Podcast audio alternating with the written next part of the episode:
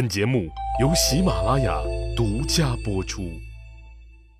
上集咱们说到，汉王朝制定了一系列对内对外政策，促进了农业的生产。战后千疮百孔的国家得以修复。刘邦又封了自己痛恨的雍齿为十方侯，打消了那些还没有被封赏的立有大功的武将们的顾虑。虽然雍齿封了侯了，但是雍齿带领丰邑的老百姓当年背叛自己的场景。刘邦可是历历在目。刘邦平定天下后，免除了家乡沛县老百姓世世代代的徭役和赋税，但对当年跟着雍齿背叛了自己的丰邑进行了秋后算账，专门下旨剥夺了丰邑的这种不纳税的特权。刘邦还把自己的老爹刘老汉封为了太上皇帝。又把二哥刘仲和小弟弟刘交及儿子刘肥都封为了诸侯王。分封完毕后，这没想到新任的太上皇老刘头不高兴了，来找刘邦理论。按说您都太上皇了，您瞅瞅，这全天下还有比您这个老农民更尊贵的没？您这是拉着一张苦瓜脸，你这是给谁看呢？老刘头当然不是为了自己的事儿来找刘邦的，而是为大儿子刘伯一家鸣不平来了。老李以前说过，刘邦的大哥刘伯死得早，刘邦还是小混混时就不爱干地里的农活，每天和一些古惑仔们混在一起赌钱、吹牛、喝大酒。那大嫂一直看不上这个吊儿郎当的小叔子，特别是他经常带着一大帮子人来家蹭吃蹭喝。大嫂就更不乐意了。后来一看见小叔子进门，就赶紧去厨房拿起锅铲子刮那锅底儿，翻着白眼儿嘟囔着：“没了，看看，一点儿也没了。”一开始几次，这刘邦还真没多想，还真以为自己来晚了，人家都吃过饭了呢。没想到有一次跑到厨房一看，那饭好好的还在锅里呢。刘邦明白了。这是大嫂，人家不待见自己，专门弄这么一出。从此以后，刘邦是再也不好意思去大嫂家蹭饭了。这件事自然是让刘邦耿耿于怀。这次分封自然是没他家啥事了，但对太上皇老刘头来说，那必定手心手背都是肉啊。经过大儿媳妇的一番哭闹哀求，这刘老汉那只能亲自来求儿子刘邦了。刘邦碍于老爹的面子，也只能是下旨说追封死去的大哥刘伯为武哀侯，封他的儿子自己的侄儿刘信了一个那现在看来都颇具娱乐精神的恶搞名字——更邪侯。什么意思？翻译过来就是锅里没了没了侯，吝啬侯。侄儿刘信被封为侯后，真是悲喜交加，悲的是。这是什么猴啊？这名字也忒丢人了。刘邦的大嫂把自己关在小黑屋里，咣咣的扇自己嘴巴子，恨自己当年不但眼睛瞎，还嘴贱。这一下子遭报应了吧？人家老二、老四家都封了王了，就是他刘邦的姐姐，一个女人家都封为宣夫人了，而自己家凭着老太爷的面子。才勉强弄了个侯爷当当，还是这么个跟闹着玩似的，明显很扯淡的侯爷名字。刘信喜的是自己终于也被封为侯了。刘邦倒是也大方，把现在的安徽肥西和舒城附近的土地全都封给了这个大侄子。当这一切都安排好以后，刘邦总算是可以松一口气了。散了朝回后宫的时候，那也有闲心哼两曲小调了。那后宫老婆众多，回哪个女人那儿呢？刘邦每次都是一句话：“看儿子，看儿子去。”太监根本就不用问，也知道去看哪个儿子，当然是去逗刘如意玩了，顺便也逗着逗着孩他娘。那刘邦一共八个儿子：刘肥、刘盈、刘如意、刘恒、刘长、刘友、刘辉、刘建。那太监们怎么就知道刘邦说的是去看人家刘如意呢？因为人家刘如意的妈是刘邦最疼爱的戚夫人，爱屋及乌嘛。自己最喜欢的人给自己生的儿子，自己自然是爱的不行。再加上刘如意这个小家伙极为乖巧，聪明伶俐，嘴又甜，老来得子的刘邦自然是喜欢的了不地。刘邦后宫的女人不用问，那自然是不少啊。比较有名的，除了吕雉戚夫人以外，还有后来的汉文帝刘恒的亲妈薄美人，另外张美人、管夫人、赵子、石美人这些人。在当时都很出名。鉴于刘邦也是五十多岁的人了，那时候也没个什么惠人肾宝啥的，六味地黄丸也不能嘎巴嘎巴当饭吃吧。再加上国事家事天下事那把他忙得脚打后脑勺子，也确实没有那么多精力雨露均沾，所以就可着会唱歌跳舞、温柔可人的戚夫人一个人宠，就喜欢她跳的翘袖折腰舞。每次看着舞蹈，就觉得自己疲惫的身心真正是彻底放松下来了。刘邦几乎是每天下了朝，那都往戚夫人宫里跑，这让皇后吕雉很是不爽。但吕雉也知道自己老了，哪个男人不喜欢水嫩嫩的小丫头片子？由她去吧，自己是皇后，儿子是太子，由着你跟小三儿咋折腾。等你折腾够死翘翘了，那还不是我儿刘盈做天下？今天刘邦散朝，自然是又回到戚夫人宫里。刘邦抱起小刘如意，往脸上一顿乱亲。刘如意一边咯咯笑，一边躲，嘴里喊着：“爸爸呼呼扎人，不让亲，不让亲。”刘邦一听儿子说胡子扎人，不让亲。就故意用自己的胡子扎刘如意的小脸蛋儿，爷俩笑的是前仰后合。刘邦一边和儿子玩闹，一边说：“这孩子最像我，将来有出息，我要好好培养他。”听过几次这种话以后，戚夫人就动开了心思，也就开始有了野心，自己和儿子备受这个世界上权力最大的老头子的宠爱。那自己为什么要屈居那个老女人之下？自己的儿子又为什么要屈居于他儿子之下呢？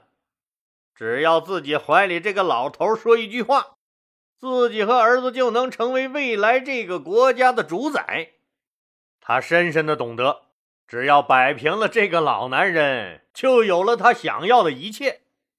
这个办法现在美女们也普遍使用，那就是先征服男人。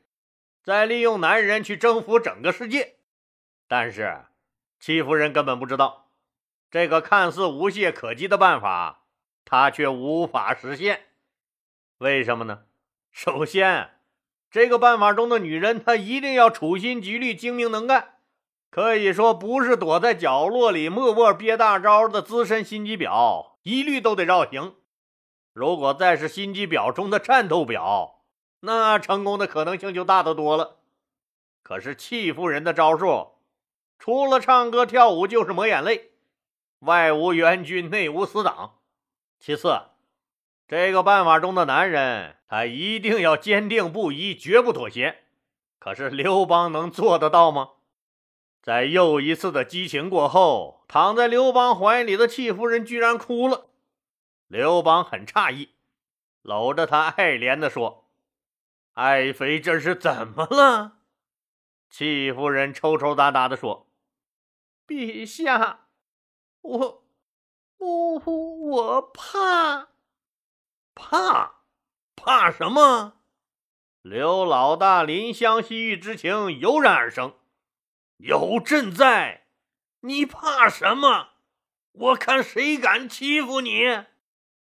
陛下。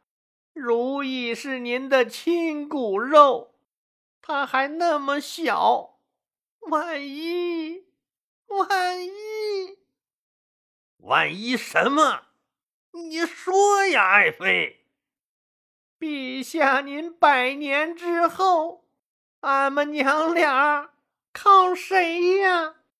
恐怕皇后跟她的儿子刘盈。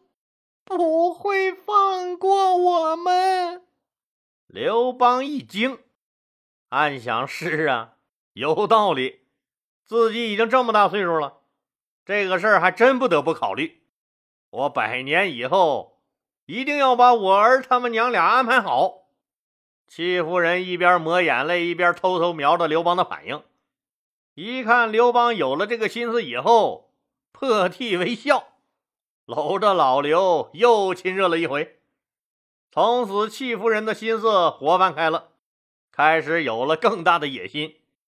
她梦想着有一天自己的儿子刘如意当了太子，当上了这个帝国的合法继承人，母凭子贵。一旦老家伙翘了辫子，自己的儿子登了基当了皇帝，那自己就顺理成章成了皇太后了。想想就美得慌。自此以后，戚夫人这枕边风就天天围绕着刘邦耳边。刘邦被温柔的小风刮得，居然真有了换太子的想法。但这事儿那可不是说句话就能搞定的，还得慢慢从长计议。戚夫人和刘邦说的什么百年之后他们会无依无靠的话，再次提醒了刘邦：是啊，自己已经老了，在自己的有生之年，必须要抓紧时间把各种威胁都给子孙们摆平了，好让自己的刘氏王朝世世代代永远繁荣昌盛下去。这种威胁首当其冲的，当然还是来自手握重兵、独立一方的诸侯王们。必须尽快解决他们。目前来看，韩信这个威胁算是暂时解除了。下一个要拿谁开刀呢？刘邦在巨大的地图前沉思了起来，突然就看到了一个倒霉的名字——韩信。当然了，这个韩信不是那个已经被降为淮阴侯的原楚王韩信，而是被封为韩王的那个韩信。为了区别这两个名字相同的韩信，那一般时候管这个韩信叫做韩王信。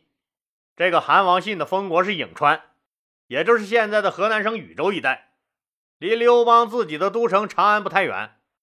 颍川这个地方地理位置太重要了，到底有多重要？老李举个例子你就知道了。这个颍川北面临近巩县和洛阳，南面是宛县和叶县，东面又是淮阳。东南北三面都是军事重镇。当年大禹治水的故事在禹州广为传颂，禹州也因大禹治水，禹又传位给启而得名。禹州自古称为华夏第一都。如果说你还不明白它到底有多重要，那咱们就往后看四百来年，三国时期，那曹操挟天子以令诸侯后，将曹魏的首都迁往许昌。那许昌就在他颍川郡所管辖的片区内，这就能看出来，这颍川郡的历史地位它到底有多关键了吧？自己眼皮子底下有这么重要的一块地方，这么大一块肥肉叼在韩王信嘴里，刘邦肯定是不甘心，更不放心。如果自己不主动给韩王信搬个家的话，那就很有可能突然有一天自己被他赶到搬了家。打定主意以后，刘邦把韩王信招进宫来，一番亲切的问长问短后，刘邦告诉韩王信：“兄弟啊，咱们北面有一小撮叫个什么匈奴的家伙，他们不会种粮食，就会打个野猪、兔子，养个毛驴啥的，都快饿断腰了。这些家伙吃不饱，只能琢磨着抢了。我寻思着，为了防止他们玩过界。”那派你去边境监督着他们，千万不要让这帮子匈奴跑进咱们大汉朝的土地上来闹事儿。别人去，我实在是不放心呐。拜托你了，兄弟，北部边疆的守防就交给你了。你看这事儿行不行啊？韩王信听明白了，这是让自己往北面搬家呀，能说不行吗？自己人不搬家，就得脑袋搬家呀。于是刘邦就把韩王信的封国从颍川迁到了太原以北的地区，让他把国都定在晋阳，让自己去边境吃沙子。那韩王信虽然是老大的不情愿了，但总比被干掉强吧？惹不起咱就躲得远远的，索性一不做二不休，不是还有长城挡着吗？匈奴哪能那么容易过来？要躲咱就躲你刘老大远点就又给刘邦写了封奏章，是要把吃苦受累进行到底。他在奏章中说：“说晋阳离匈奴边界太远，不利抗敌，不如让我搬到更北边长城脚下的马邑去吧。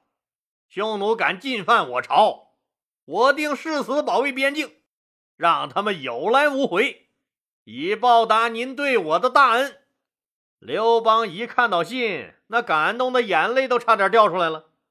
多好的同志啊！把最美丽的土地留给我，又一不怕苦，二不怕死的替我到最北面的边境上吃沙子打怪兽。汉朝有你这样的忠心耿耿的诸侯王，肯定会万年不倒啊！于是刘邦立即喜滋滋的批准了汉王信的请求，把韩国的新都城定为了马邑。抱着自己装的逼，那含泪也要装完的态度，韩王信真是含着泪把家搬到了马邑。这个马邑又是哪儿呢？就是今天山西北部的朔州。这个地方控制着从雁门关进入太原的要道，在大汉王朝和匈奴帝国的历年征战中，多次成为重要的战场。这马邑可是真正的对敌前线呢。那敌人是谁呀？当然是刚才咱们说的匈奴了。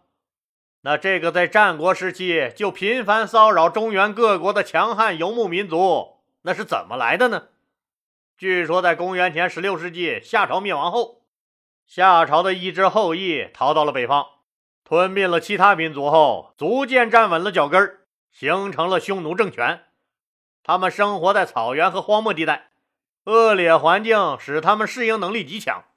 追捕猎物又使得他们精于骑马射箭，长期的野外生存锻炼更使得他们十分彪悍。一般来说，匈奴的种姓由四大姓组成，包括呼延氏、卜氏、兰氏、乔氏。其中呼延氏最为尊贵。早在夏商时期，匈奴的核心组成部分就是主要活动在天山地区的呼延氏为代表的这支儿。到了秦汉时期，那天山地区的呼延氏部落联络起了阿尔泰山麓的卜氏、兰氏、乔氏等大部族，经过跟其他各个部族那走马灯似的撕逼大战，在掌握了阿尔泰山脉的控制权后，带着牛逼闪闪的暴发户光环，也人五人六的一跃跻身为欧亚草原上的超级猛男。好了，今天就说到这儿吧，谢谢大家。如果您喜欢我的作品呢，请点击该专辑右上角的订阅键。喜马拉雅对本专辑提供免费的订阅服务，订阅以后，节目有更新就自动显示在节目列表中了，方便您的收听。更欢迎老铁们打赏、点赞、评论、转发和分享，谢谢。